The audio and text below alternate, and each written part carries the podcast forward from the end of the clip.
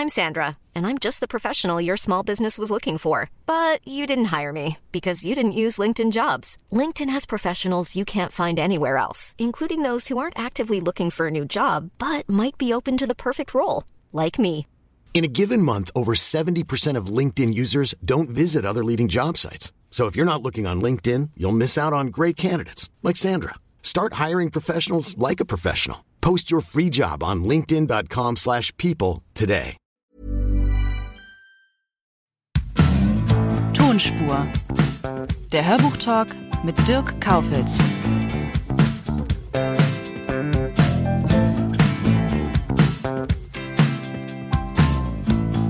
Heute freue ich mich auf Dietmar Bär.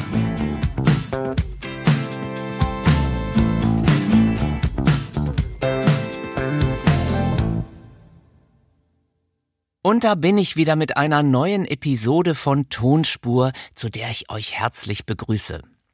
Nachdem in den beiden letzten Folgen der Hörspielproduzent und Regisseur Marc Gruppe von Titania Medien zu Wort kam, widme ich mich heute mal wieder der Sprecherzunft. Und da ist ein ganz besonderes Kaliber zu Gast, nämlich Dietmar Bär. Dietmar Bär, den man natürlich aus dem Kölner Tatort kennt, ist hierzulande einer der beliebtesten und erfolgreichsten Schauspieler und Hörbuchinterpreten. Er liest zum Beispiel seit Jahren die Krimis von Håkan Nesser oder hat die berühmte Stig Larsson-Trilogie um Lisbeth Salander fürs Ohr lebendig werden lassen. Und weil ich schon seit Jahren so gerne mit ihm zusammenarbeite und zufälligerweise gerade mit ihm eine neue Kinderhörbuchreihe aufgenommen habe, lag es nahe, dass wir mal reden. Herausgekommen ist ein Interview, das den Künstler, aber auch den Menschen Dietmar Bär sehr gut wiedergibt. Lasst euch überraschen.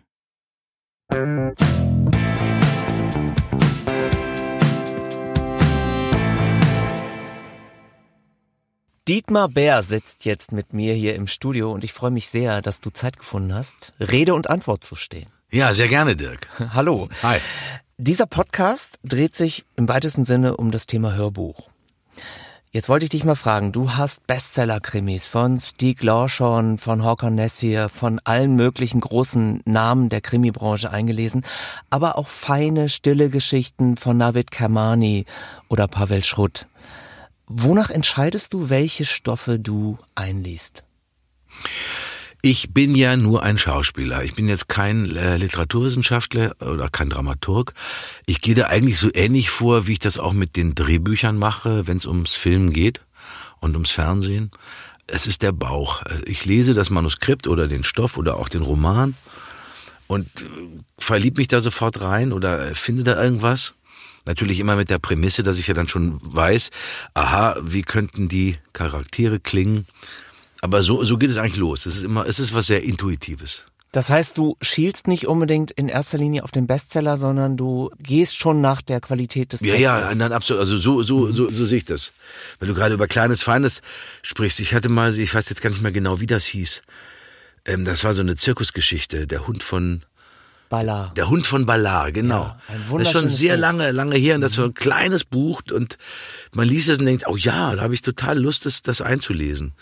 Aber so, nee, nee, also zu sagen, ob das vielleicht ein Bestseller wird oder, oder war, kann ich gar nicht sagen. Also, also selbst bei Hocker Nessa, dessen deutsche Stimme ich ja schon länger sein darf, wo man ja weiß, das ist ja dann schon ein Fund, den gibt's schon mhm. länger und der schreibt ja in schönster Regelmäßigkeit seine Bücher und ich verfolge auch seine schriftstellerische Laufbahn von äh, Krimis hin zu Einzelstücken und Thrillern, wieder zurück jetzt zum großen, äh, dicken Krimi.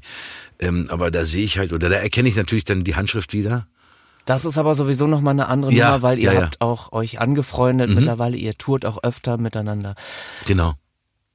Nun ist es ja so, du hast ja eine große Karriere gemacht. Theoretisch bräuchtest du das Standbein-Hörbuch ja nicht. Du bist aber trotzdem mit Begeisterung dabei. Du gibst auch gerne Live-Lesungen. Mhm.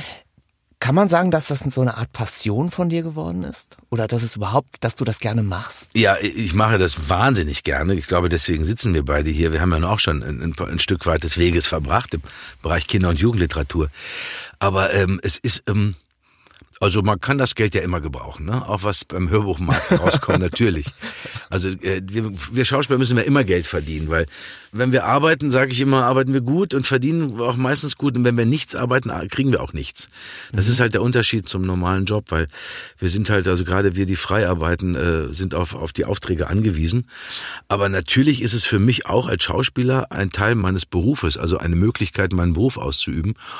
Und für mich ist er eigentlich am Urberuf Schauspieler am nächsten dran, also zum Theaterspielen, weil das Geschichten erzählen, was wir auf dem Theater ja machen seit vielen tausend Jahren und aus dem sich dann später mal das Medium Film und Fernsehen entwickelt hat und natürlich auch die Tonaufnahme und aber das Geschichten erzählen wie am Lagerfeuer, was eben auch die Literatur tut und was wir dann übernehmen, indem wir ja nichts anderes tun als ein Buch laut vorlesen.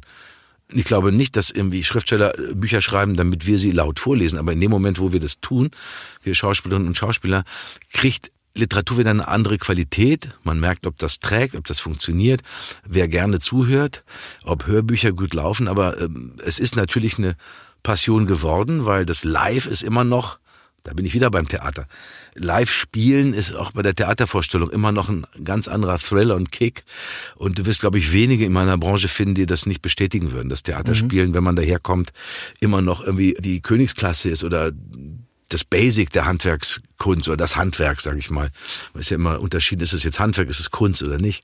Ich halte es ja auch für beides. Aber eine Lesung zu haben mit äh, hochinteressierten Leuten, die gerne viel lesen, die aber auch gerne was hören, die dazu natürlich noch meistens den Schriftsteller im Gepäck haben, den man dann dabei hat. Das macht einen ganz großen Spaß. Mhm. Trotzdem ist es so, dass deine Lesungen für Erwachsene klingen natürlich anders als jetzt Lesungen für Kinder. Also du, du gehst mhm. schon mit anderen Instrumenten ran mit deiner Stimme ja. oder du hast einen anderen Ansatz. Kannst du das mal erklären, wie du dich unterschiedlich den Texten näherst? Also auch da hole ich mir am liebsten das Beispiel aus dem Theater wenn du äh, auf dem Theater ähm, jetzt Kinder- und Jugendtheater äh, habe ich jetzt nicht so viel Erfahrung, aber natürlich ist man in seiner Anfängerzeit in einem Dreispartenhaus, in dem man ja meistens startet. Äh, irgendwann mal äh, kommt der Tag, wo die Weihnachtsmärchen gespielt und geprobt werden. Also jedes gute Haus, was auf sich hält, da spielt natürlich äh, zur Weihnachtszeit ein Stück für Kinder oder ein Märchen oder was immer. Und da gibst du als Schauspieler dem Affen natürlich anders Zucker, als ob du jetzt Shakespeare oder Tschechow äh, oder ähm, was auch immer spielst. Und da erinnere ich mich gerne an eigentlich äh, meinen ersten großen Ausflug. Meinem Tübinger Theaterzeit war ich davor verschont, weil das Kinder- und Jugendtheater in Tübingen eine eigene Firma war innerhalb des Landestheater Tübingen. Wir, wir vom sogenannten Erwachsenenensemble spielten unsere Stücke. Aber in Tübingen hat es mich dann 88 ereilt und zwar gleich mit voller Wucht. Bei uns Verschont wurde, und ereilt, ja, da höre ich eine Wertung. ja, und zwar kommt die Wertung aber allein, wenn man sich den Spielplan oder die einfach so, den okay. Arbeitsalltag von fest engagierten Theaterschauspielern anguckt. -huh. Weil du bist ja von morgens bis abends, das ist ja ein 25-Stunden-Job am Theater, das muss man wissen. Man geht morgens zur Probe, meistens um 10 bis um 2. Dann hat man vertraglich vier gesicherte Ruhezeitstunden, in denen man auch nicht erreichbar sein darf. Das muss man mal wissen da draußen. Weil jederzeit kann irgendeine Veränderung im Abendspielplan sein und du hast vielleicht heute Abend frei, dachtest du. Nein, du hast Vorstellung, weil ein Kollege krank ist. Anderes Stück wird genommen. Oder du hast eben abends eine Probe und in den vier Stunden bereitest du Texte vor, lernst Sachen auswendig neu oder bereitest sie nach, wenn der Abend schon länger liegt. Liest irgendwas anderes, was immer auch mit dem Theater zu tun hat und vielleicht kannst du auch mal zwischendurch einkaufen gehen oder das Zimmer aufräumen. Und wenn es um Weihnachtsmärchen geht, das bedeutet natürlich wie immer eine harte Probenzeit. Und meistens kommen diese Stücke so immer so Mitte, äh, Ende November raus. Dann heißt es aber in einem normalen Theaterbetrieb, dass du das morgens mindestens einmal spielst. Manchmal auch in Doppelvorstellungen. Mhm. Und zwar durchgehend bis zum 23. Dezember. Der 24. ist in, wie ich weiß, ganz Deutschland frei abends für Schauspielerinnen und Schauspieler. Am ersten Weihnachtstag morgens kann es schon wieder weitergehen. Und wir haben damals irgendwie, unser Dramaturg Gerold Theobald durfte das äh, Dschungelbuch auf die Bühne adaptieren. Und zwar nicht, wie wir alle dachten, aus dem Film, den wir alle kennen. Nein, er hat natürlich Rudyard Kiplings Buch genommen und hat daraus eine Theaterfassung mit Musik machen lassen. Und wir haben das in Wuppertal eigentlich uraufgeführt im November äh, 88. Ich könnte jetzt vermuten, ja. wer du warst. Das haben, würden jetzt viele vermuten, aber äh, bei uns war es etwas anders. Aha. Ich wurde dann die Schlange K und Vater Wolf. Ich habe dann die Doppelrolle übernommen. Ah. Ja, ja, Balu der Bär hat, hat der Kollege Ostendorf übernommen. Aber wir hatten wirklich einen fulminanten Erfolg mit diesem Stück, muss man wirklich sagen. Und wir haben das dann eigentlich, ich glaube, während meiner gesamten Theaterzeit in Wuppertal, es wurde immer wieder aufgenommen. Und wir hatten auch eine Fassung, die für, ich sag mal, für Erwachsene ein bisschen auf die Spitze getrieben wurde. Und die haben wir auch Silvester gespielt. Die haben wir Rosenmontag gespielt. Also das war fast Familientheater. Aber aus dem weit ausgeholten äh, Bogen zurückkommt, dem Affen Zucker geben heißt, dass du auf der Bühne natürlich völlig anders agierst, als wenn du jetzt, wie gesagt, ein Shakespeare-Stück spielen willst oder ein Bruto Strauß und irgendeinen anderen Zeitgenossen oder einen Russen. Du haust einfach drauf.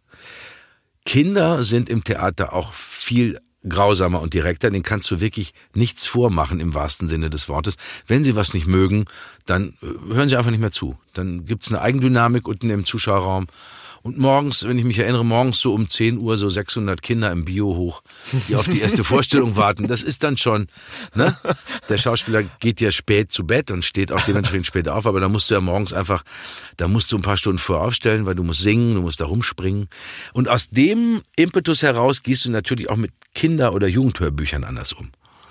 Mhm. Und ähm, das macht auch dann natürlich großen Spaß, dann Charaktere anders auszuloten. Ja, ich habe auch schon mit Schauspielern gearbeitet, die auch gesagt haben, dass ihnen das besonders viel Spaß machen würde, dass sie mal so auf gut Deutsch die Sau rauslassen dürfen. Ja, dem Affen Zucker geben ist ja. das ähnlich, aber die Sau, das heißt einfach, man kann viel drastischer und, und, und tiefer reingehen in die Geschichten, mhm. weil es einfach schöner ist, da viel plakativer äh, dran zu arbeiten.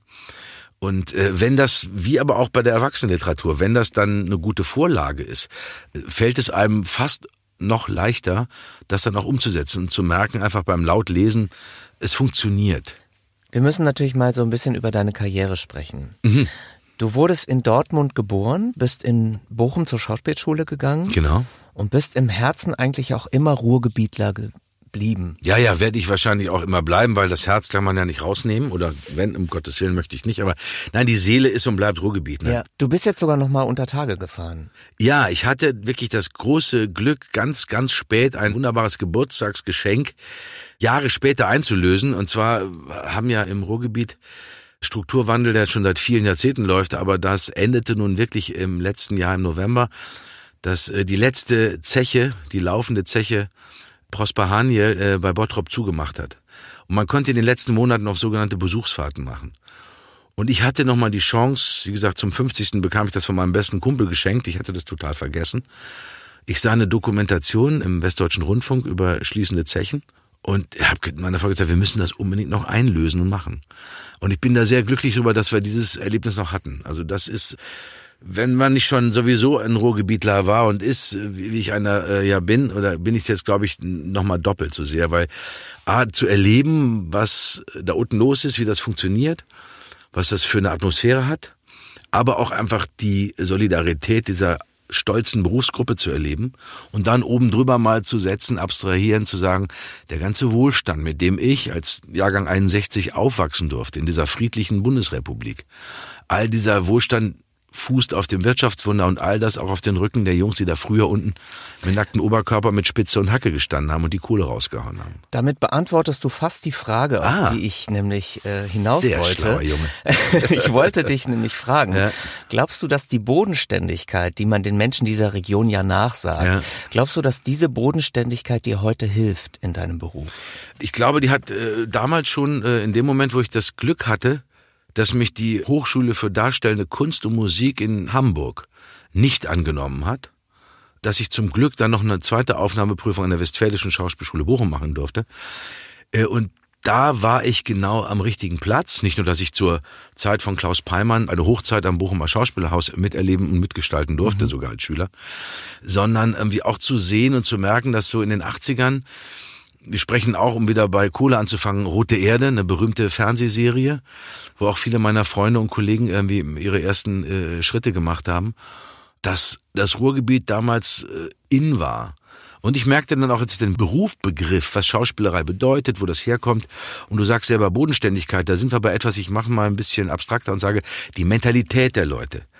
Dass natürlich, sag ich mal, ein Mensch, der aus Bayern kommt oder von der Küste oder aus dem Ruhrgebiet eine ganz andere Spielermentalität mitbringt. Mhm. Also den Mutterwitz seiner Heimat oder er ist ein Schwabe, ja, oder ein Mensch aus dem Saarland. Mit diesen Pfunden arbeiten wir. Das macht uns aber auch verschieden und bringt die Diversität rein in, in so, So wie Ensemble. Heidi Kabel natürlich. Äh, Heidi Kabel anders spielt als ist, ne? Bayerhammer. Mhm, Da klar. haben wir jetzt immer Ja. zwei ganz große alte Granden, ja? So. Ja. Mhm. Ich merkte natürlich in meiner Zeit, hey, äh, ich komme aus einer Ecke, da kommt ein Dieter Krebs her, zum Beispiel, ne? Der ein ein großer Mann des Ruhrgebiets gewesen, aus Essen. Und äh, später überhaupt noch so mitbekam, wer überhaupt so alles aus dem Ruhrgebiet stammt, der irgendwie schon so einen Namen sich gemacht hat, nicht nur im Film, sondern auch erstmal auf der Bühne. Was um 1980 rum, als ich auf die Schauspielschule kam, erstmal sowieso viel, viel mehr vertreten war. Also als ich anfing zu drehen, ich hatte das Glück, während der Schauspielschule Filme machen zu dürfen, da waren eigentlich so, ich würde mal sagen, fast 90 Prozent der Leute, die Filme und Fernsehen drehten, hatten alle eine, in einer Wolle gefärbte Theaterausbildung hinter sich. Die kamen alle von der Bühne. Das so Quereinsteigen, was sich irgendwie so später ergeben hat, auch durch Dailies und Soap-Serien, wo Leute von der Straße eine Karriere machen konnten, die vielleicht nicht unbedingt eine fundierte Theaterausbildung haben und es Was trotzdem aber auch geschafft haben. knochenharte Arbeit ist. Es ist Arbeit, aber es muss immer, das Talent muss, glaube ich, immer irgendwo funkeln, aus dem kann man dann was machen. Äh, aber da gibt es auch viele andere Beispiele, wo das eben nicht so funktioniert. Und und das, äh, diese Bodenständigkeit, also das, das merkte ich, man, also Ruhrgebietler waren sehr begehrt an den Theatern. Und gerade als ich dann nach Tübingen ans Landestheater kam, meine erste Reise in die große Welt eigentlich, nachdem ich von Dortmund nach Bochum gekommen bin zur Ausbildung und da habe äh, beruflich sprechen und laufen äh, gelernt. Als ich dann auf einmal im tiefen Schwabenland natürlich in eine völlig andere Mentalität rutschte, trotzdem ein kulturbegeistertes Land Baden-Württemberg, ein reiches Land in den 80ern, die sehr viel Geld für Theater und Kultur ausgegeben haben, selbst in den kleinen Orten, wo wir mit unserem Landestheater spielten. Aber du verstehst die Leute nicht, du weißt nicht, was die da schwätzen, weil sie wollen auch nicht richtig Deutsch reden, hast du das Gefühl. Und dann merkst du aber auch, die sind auch gerne unter sich, ja, und kommen trotzdem gerne ins Theater. Und dann sammeln sich, die Westfalen sammelten sich im Ensemble im Theater. Und das spürte ich dann immer wieder mehr und mehr. Also das, das bringt ganz viel mit sich. Dass das Mentalität äh, sehr viel was über die schauspielerische Intelligenz auch aussagt von Schauspielern und Schauspielerinnen. Ja. Apropos kulturbegeistert. Ja. Du hast in einer Punkband gesungen. Planlos durch die 80er habt ihr euch genannt.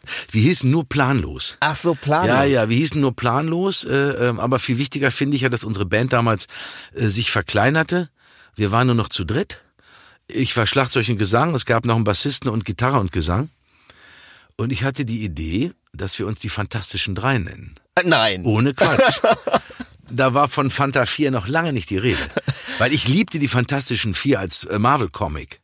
Und kam dann auf die Idee, dass wir uns die Fantastischen Drei nennen, weil wir ja nur noch zu dritt waren. DF3. Aber das hast du nie weiterverfolgt, oder? Äh, Nein, das hat sich ab der Schauspielschule hat sich eigentlich bei mir künstlerisch. Ich war ja nun auch äh, Autodidakt als Schlagzeuger. Kann keine einzige Note lesen, was gut, ich bis bei heute sehr bedauere. auch nicht. Musste man nicht, aber die, die Kreativität war da. Aber das stülpte sich dann alles um, als die Schauspielschulzeit begann im Februar 82, das erste Semester. Da konzentrierst du dich und das war auch meine wichtigste Phase in meinem Leben, glaube ich, in meinem beruflichen, konzentrierst du dich darauf, äh, was der Beruf von dir will, weil du weißt ja überhaupt vorher gar nicht, was das ist, Theater spielen, Schauspieler sein. Darauf wirst du vorbereitet während der Schauspielschule. Da richten sie dich ein, da begreifst du erst den Kosmos, der dahinter ist, was es bedeutet, Menschen darzustellen. Und ich bin glücklich darüber, dass ich das auf einer sehr, sehr guten Schule mit sehr, sehr guten Leuten äh, begreifen durfte oder mich darauf vorbereiten konnte, auf die Zeit dann ins Theater zu kommen und immer parallel gedreht habe. Und ich glaube, wenn ich mich richtig erinnere, 2000 habe ich, glaube ich, mein erstes Hörbuch gemacht. Da weißt du sicherlich mehr über die Branche. Das ging da damals auf einmal so los. Das ging so los. Das war Ne? so die Vorher- Hochzeit. so Vorher gab es nur Anfang der wenige 2000er. Sachen Ja. Mhm. oder Hörkassetten, aber das Hörbuch an sich machte da auf einmal so einen Sprung. Da kam dann dieses Standbein irgendwie dazu.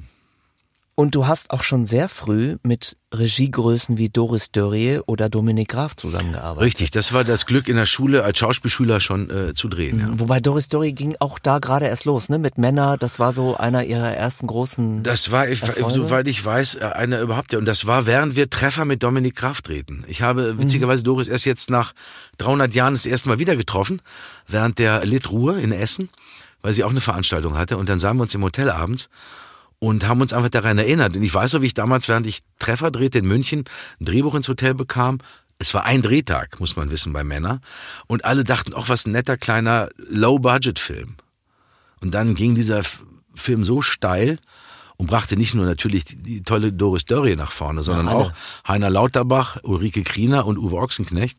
Und da ich, wie gesagt, mit der kleinen Rolle in dieser WG mit dabei im Boot war, kriegte das für mich natürlich auch mal eine Dynamik dazu. Ja. Und wie war das, mit diesen Regiegrößen zusammenzuarbeiten? Es war ja damals einfach nur ein kleiner Film. Wenn du das aus dem Kontext des Alltages von, äh, wann haben wir das gedreht? 1984? 84, 583 haben wir Treffer gedreht. Ich glaube, das muss im Sommer 84 gewesen sein, dass ich dafür für einen Drehtag in München gefahren bin. Und das hat großen Spaß gemacht. Ich wusste, Uwe Ochsenknecht war damals schon bekannter, weil der war auch in Bochum auf der Schauspielschule, ist aber früher abgegangen und hat dann damals gleich irgendwie ein paar äh, gute Filme gedreht, war im Boot dabei unter anderem und Heiner kam so langsam äh, in die Richtung. Auch Ulrike Kriener war noch eine normale, halbbekannte Schauspielerin, aber der Film ging dann so durch die Decke und wir hatten einfach nur, ich weiß noch, einen Heiden Spaß. Und ich weiß ich noch erinnere, dass es eine so eine richtig abgeranzte, uralte Schwabinger WG-Wohnung war. Ganz hoch unterm Dach, das erinnere ich noch. Und ich erinnere noch, dass in der Küche ein Herd stand. Wir alle haben ja unsere WG-Erfahrungen und Traumata hinter uns. Und das war so ein Herd, da hatte irgendeiner wieder wohl gedacht, okay, ich kriege diesen Herd nicht mehr sauber geschrubbt. Wir lackieren ihn einfach schwarz. Und das weiß ich noch. Und ich dachte, hey, pfiffig. Oben drum, um, diese, um diese vier Platten, war einfach schwarz lackiert. Wohl auch ein bisschen hitzefest und so. Und in dieser Bude, die auch noch so einen komischen kleinen Außenbalkon hatte, man, man müsste sich dieses pittoreske äh, Gebäude nochmal im Film anschauen da oben haben wir dann eben halt gedreht und man saß im Treppenhaus, das erinnere ich auch noch und äh, wartet auf den Um. Also das war halt irgendwie ein, ein das war eben keine große Filmproduktion, ein Low Budget. Aber eine große Filmproduktion ja, ist ja. natürlich der Tatort. Ja, das ist äh, nochmal eine andere Hausnummer. Ich muss dich natürlich ja, darauf ansprechen. Seit 1997 mhm. bist du nun Freddy Schenk im Kölner Tatort ja. und gehörst damit eigentlich zu den dienstältesten Tatortkommissaren? Ja, wir, auch wir, zu den beliebtesten. Wir, wir stehen, ja, die Rankinglisten sind verschieden. In der mhm. Historie sitzen wir auf Platz drei, kann man sagen. Gerade dieses Jahr, 2019, ja. wird Ulrike Volkerts als Lena Odenthal in Ludwigshafen das 30-jährige Dienstjubiläum vollmachen. Dann kommen die beiden Silberrücken aus München. Die sind, glaube ich, seit 91 am Start. Und dann kommen auch schon Max und Freddy. Ich stelle dir jetzt nicht die Frage, wie lange es noch weitergeht, sondern ich stelle dir eine andere Frage. Okay. Nämlich, was bedeutet dir der Tatort? Also es gibt immer wieder Momente, wo man irgendwie sich die Augen wischt und denkt, meine Güte, damit bin ich selber aufgewachsen. Ich kenne dieses Format, ich kenne diesen Trailer, ich kenne diese Bilder. Ich liebe diese Musik. Die habe ich aber auch schon mit 16 gemocht, als ich anfing, Jazzmusik zu mögen. Ich habe, glaube ich, meinen ersten Tatort, meine Eltern waren da sehr, sehr streng, was ich bewundere, weil heute Kinder schon mit neun Jahren mich kennen und zwar nicht von Kinderhörbüchern oder von äh, äh Krokodile Kinofilmen, sondern eben vom Tatort, dass Kinder schon in dem Alter da mitgucken dürfen.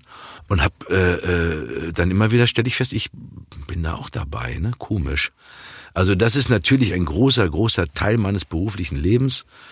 Irgendwann legt sich das auch natürlich auf dich und man muss mit dem goldenen Arbeitsplatz, so will ich das einfach nennen, so muss man es wirtschaftlich nennen. Als frei arbeitender Schauspieler machst du ein paar Fernsehspiele im Jahr als Hauptrolle. Das gelingt nur den ganz wenigen zu sagen, die frei arbeiten und da mal eine Rolle bekommen, und hier zu sagen, du hast drei, wir machen drei Stück im Jahr, hast dreimal eine Hauptrolle. Mhm. Was bedeutet eigentlich, äh, Brot, Butter und Miete ist gesetzt und danach kann, und das ist das Tolle an diesem Privileg, Tatortkommissar zu sein, danach kann man eigentlich gucken, was interessiert noch, was ist interessant zu machen oder äh, was gefällt mir jetzt nicht so sehr. Dazu kommt natürlich das Theater, vielleicht einmal im Jahr, wenn es gelingt. Und eben Hörbücher und so, solche Dinge sind dann irgendwie schon das Spielbein.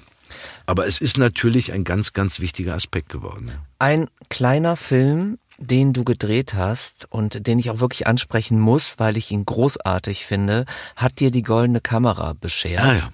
Nämlich 2012 hast du die goldene Kamera bekommen für Kehrtwende. Mhm. Darin spielst du einen Lehrer, der seine Frau schlägt. Mhm. Das ist jetzt natürlich erstmal eine Rolle, da gehört schon Mut zu, die anzunehmen. Was hat dich dazu bewogen, diese Figur zu spielen, diesen Film zu drehen? Also erstmal begann es damit, dass mein ältester und bester Freund, Johannes Rotter, der Drehbuchautor geworden ist, nachdem wir beide zusammen Statisten am Theater Dortmund waren, er in der Oper, ich im Schauspiel. Johannes hat Opernregie studiert bei Götz Friedrich in Hamburg, wurde dann später äh, Theaterregisseur, zwar nicht in der Oper, aber viel im, im Sprechtheater und wurde irgendwann Drehbuchautor. Und kam dann auch irgendwann in unserer langjährigen Freundschaft dann mit diesem Buch vorbei. Und es war erstmal gar nicht so einfach, nicht für mich, das die Rolle nicht anzunehmen, sondern äh, diesen Stoff unterzubringen.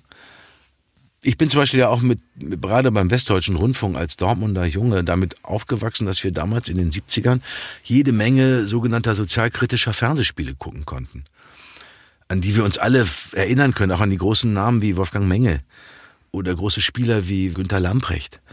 Filme, die eben Umweltprobleme behandelten oder Günther einen Film über, über einen Alkoholiker gemacht hat, an den ich heute noch mich erinnern kann und Bilder im Kopf sehe. Das war ja auch die Zeit, als äh, Jürgen Prochnow diesen Film gedreht Jürgen Prochnow zum Beispiel. Ich sage, der Wolfgang Petersen. Also ja. da gab es einfach, mindestens zweimal im Monat gab es einen richtigen Kracher im Fernsehen. Und gerade viele kamen vom WDR.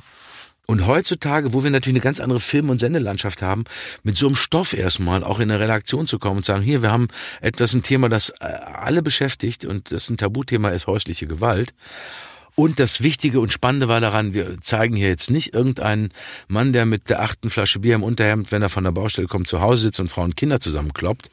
Wir zeigen einen stellvertretenden Schuldirektor, der den Kinderchor leitet in der Schule, aber leider auch diese tragische äh, Neigung hat, gewalttätig zu werden und damit und seine Familie, wie, wie geht man damit um?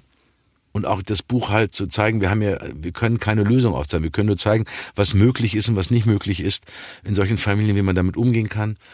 Wir hatten das große Glück beim Ausstrahlungsabend, gleich ohne einen Zwischenschnitt landeten wir bei der damals noch jüngeren Sendung Hart aber fair mit mhm. Frank Plasberg und es wurde ein Themenabend, was natürlich ein großer Vorteil war. Und äh, irre ist, man merkt dann, wie die Leute so einen Film annehmen, den man ja selber über ein Jahr schon hinter sich hat, hat sich schon gesetzt. Ich habe ihn ja gemacht, ich habe ihn gedreht. Ich hatte eine wunderbare Kollegin Inka Friedrich, die ich mir gewünscht und äh, habe und die auch gekommen ist, weil du musst nicht nur den selber den Mut haben, sondern du brauchst dann auch einen Partner, der diese ganz harten Szenen mit dir auch drehen kann. Mhm. Also da, da kommen wir auch wieder in den Bereich, da brauchst du so ein altes Theaterpferd, das Inka Friedrich auch äh, ist und war und äh, die einfach auch weiß, auf der Bühne, wenn da gehobelt wird, da fallen auch da Späne in den Proben. Also da wird es auch physisch. Mhm. Trotzdem erzählt die Kamera natürlich viel im Trick, was möglich ist, aber trotzdem geht es da ein bisschen zur Sache. Ja? Und all diese ganzen Komponenten kamen zusammen. Wir hatten einen guten Regisseur, Drosa Harvey, und ähm, ja, dann passte das auch. Und es war auch interessant, damals zu merken, und ich merke auch deiner Frage das an, da sind wir wieder ein bisschen bei, beim Fluch, äh, Tato-Kommissar. Äh, für die Leute war das ganz schwer, auch mich in einem völlig anderen Kontext zu sehen, weil ich meine, ich bin ja Schauspieler, war zwar bis zu dem Zeitpunkt auch schon weit über äh, 13 Jahre äh, Tatortkommissar. Schwer ist vielleicht falsch ausgedrückt, oder? Überrascht waren die. Leute. Ja, ich sage überrascht, aber äh, dass, dass die Leute das nicht umsetzen können, weil du denkst, ja, wenn du ins Theater gehst und bist da am, am Ensemble, spielst vielleicht drei verschiedene Rollen pro Monat und äh, da kann man sich immer wieder anders sehen. Äh, aber nichts greift so sehr ein in den menschlichen Kopf wie eben halt so ein Fernsehspiel und diese Bilder. Also ich habe da wirklich auch Leute, die waren schwerst beeindruckt. Und in dieser Sendung, die wir gemacht haben bei Plasberg, was es da an Anrufen und Meldungen kam, also was wir da für Trigger getroffen haben bei Menschen, die gesagt haben, ich werde jetzt morgen in meiner Nachbarschaft, in meiner Verwandtschaft, äh, ich werde jetzt ab jetzt darüber reden, ich will jetzt agieren, weil ich habe verstanden, dass man da auch von außen was machen kann und machen muss, wenn man diesem schrecklichen Phänomen häuslicher ja, Gewalt begegnet. Ein, ein wunderbarer Film, ja, ja. Kehrtwende. Also ja, ja, also alle, auch eins von diesen Fernsehspielen, auf die also wir heute sehr stolz sind, dass wir den hingekriegt mhm. haben. Aber nebenbei zur Schauspielerei ist eben das Einlesen von Hörbüchern eines deiner großen Steckenpferde. Du hast eben schon gesagt, im Jahre 2000 ging's los. Ich meine mich zu erinnern, ich weiß noch, das erste Buch war Mo Haider eine äh, südafrikanische Autorin, wenn ich mich recht erinnere. Sehr, sehr, sehr harter Stoff. Ich habe mir gesagt, das ist ein Buch ab 30. Also das ist wirklich äh, Mo Haider, die Verwandlung. Äh, nee, der Vogelmann hieß es, der Vogelmann. Das zweite, das zweite hieß die Verwandlung. Also wirklich harter Stoff. Schon literarisch, zum Einlesen natürlich noch heftiger. Und Aber es war nicht so hart, dass du nicht danach gesagt hast. Also hast du auf jeden Fall weitergemacht. Ja, nein, natürlich, weil solche Sachen reizen ja. Es ist ja auch spannend, sowas dann auch irgendwie vernünftig hinzukriegen und allen einlesen zu dürfen. Wir haben heute auch was Schönes aufgenommen, ein Kinderhörbuch. Oh ja, ja. Erzähl zwei. doch mal. Zwei, ja, zwei Das sind eigentlich zwei kleine Geschichten gewesen, ja.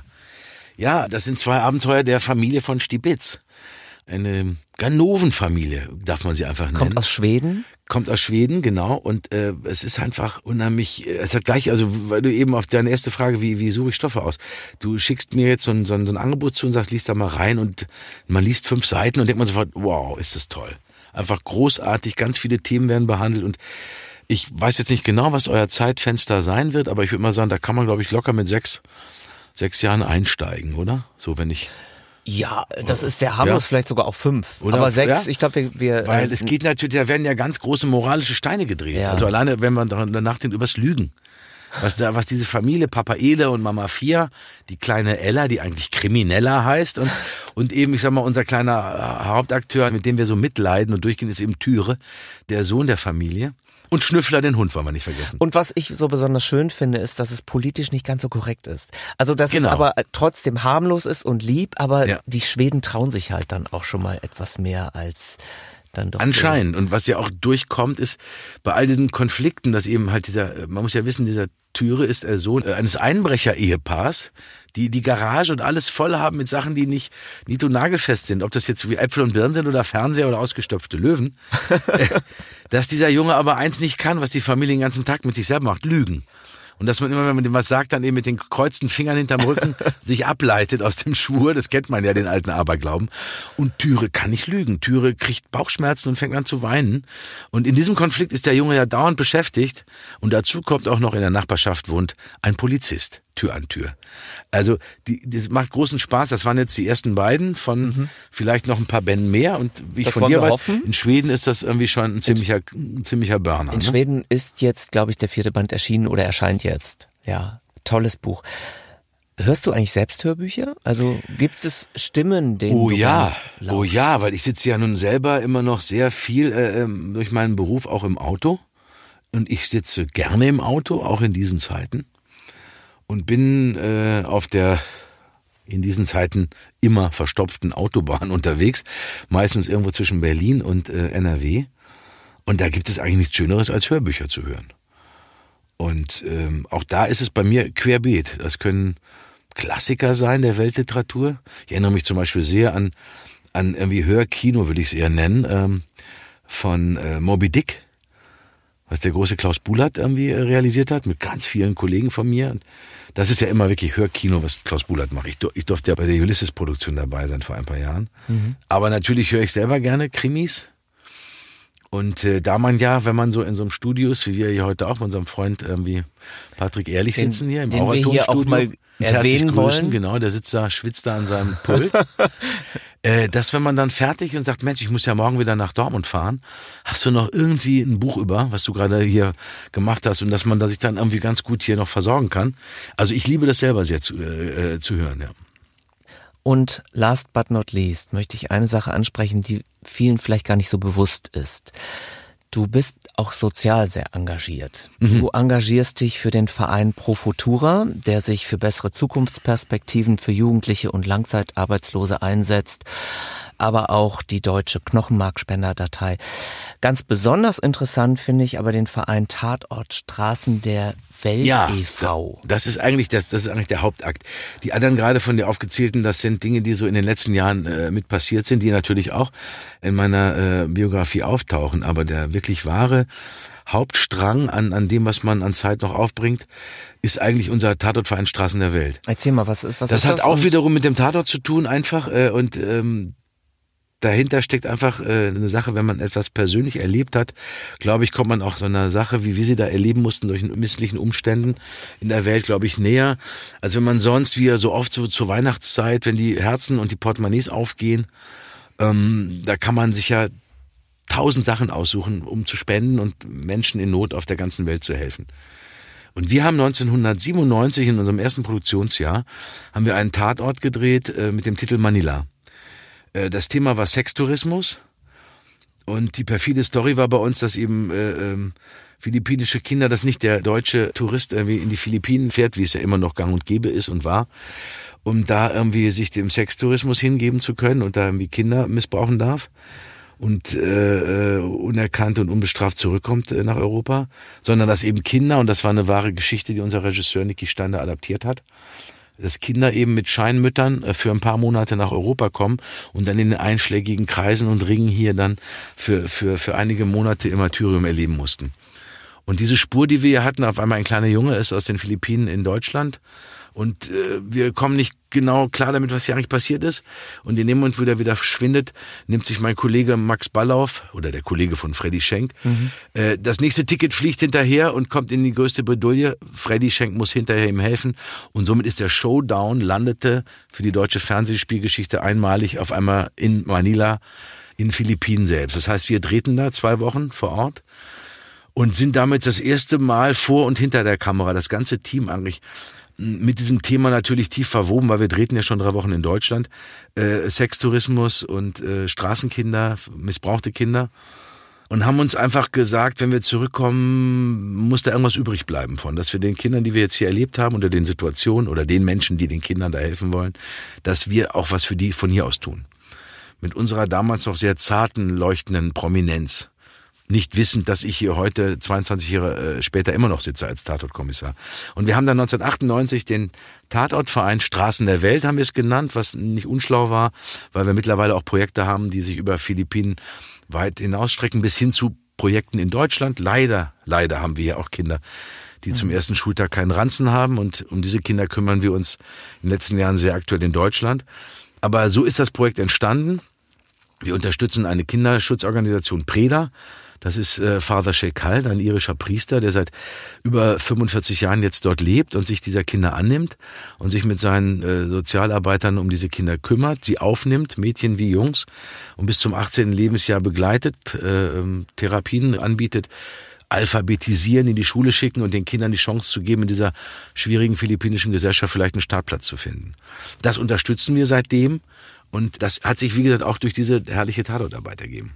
Sehr schön. Dietmar, ja. wer sich mit dir länger unterhält, wer dich kennt, merkt, es hat alles Hand und Fuß bei dir. Bleib so, wie du bist. Und ich sage jetzt Danke. Sehr gerne. Für dieses Interview und bis bald. Bis die Tage. Tschüss. Ciao.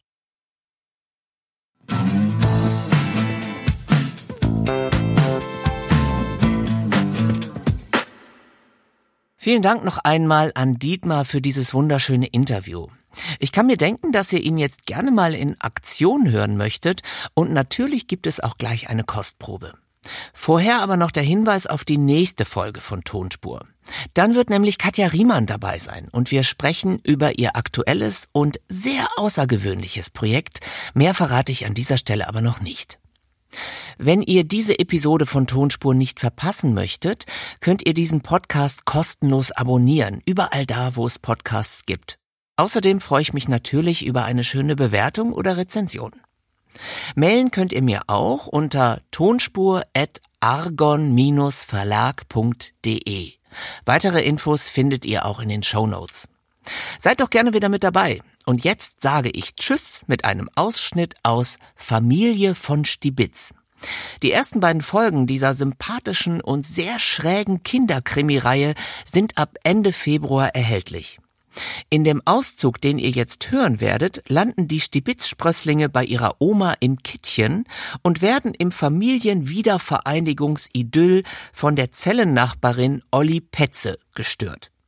Ich sage Tschüss und bis zum nächsten Mal, euer Dirk. Oma von Stibitz wohnt auf einem langen Gang mit schmalen Zellentüren. Jede Tür hat ein kleines Fenster mit einer Klappe, durch die man rausschauen kann und ein großes Schloss. Claudia, ruft Frau Entknast. Claudia von Stibitz, du hast Besuch. Sofort geht die Klappe in der ersten Zelle auf und eine kleine Ganoven-Omi schaut heraus. Es ist schon nach acht, faucht sie. Wir haben längst Ruhezeit. Ja, ja, ich weiß. Danke für den Hinweis, Olli, sagt Frau Entknast. Aber erzähl das mal diesen beiden Früchtchen hier. Türe schämt sich. Er ist kein Früchtchen. Er ist ein tüchtiger Junge, der sich die Zähne putzt und niemals lügt. Aber Ella sieht sehr zufrieden aus. Hallo, sagt sie fröhlich. Brr, sagt Schnüffler. Ach, sind Hunde neuerdings etwa auch erlaubt? schimpft Olli. Und was ist, wenn jemand allergisch ist? Dann lächelt sie plötzlich ganz listig. Soll ich dir ein Geheimnis verraten? Ja, das Geheimnis würde die Gefängnisdirektorin gern hören. Claudia ist gar nicht in ihrer Zelle. Sie und Schummellisa haben sich vor einer Stunde rausgeschlichen. Ich glaube, sie wollten nach unten in den Fitnessraum. Dürfen Sie das? Frau Entknast schüttelt den Kopf. Nein, das ist streng verboten. In einen Fitnessraum geht man, um seine Muskeln zu trainieren. Man kann Gewichte stemmen oder superschnell auf einem Trainingsfahrrad fahren.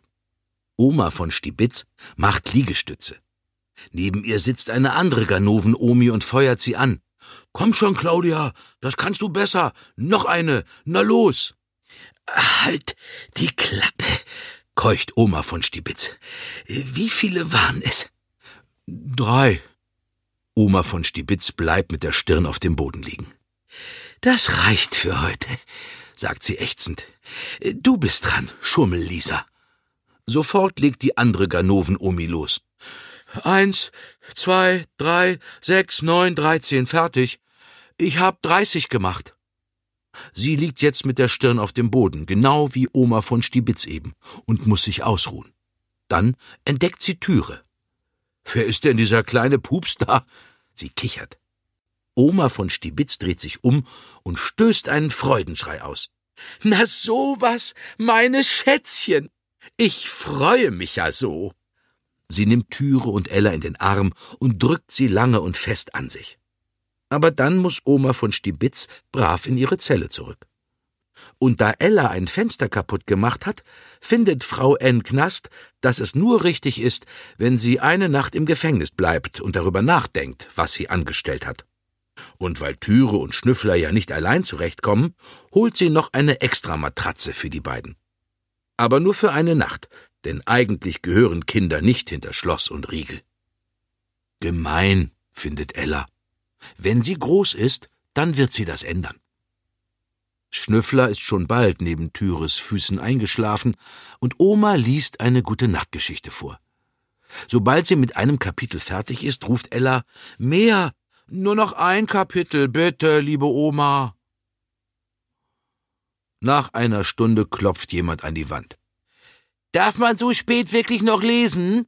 sagt eine unfreundliche Stimme. Ja, wenn man seine Enkelkinder zu Besuch hat, dann schon. Eingebildete Schnepfe, sagt die Stimme durch die Wand. Wenn du nicht aufhörst, mit deinen Enkelkindern anzugeben, dann petz ich es den Wärterin. Oma schaut Türe und Ella an. Kümmert euch nicht um Olli, Petze, seufzt sie. Sie ist nur neidisch. Bin ich nicht, ruft die Stimme.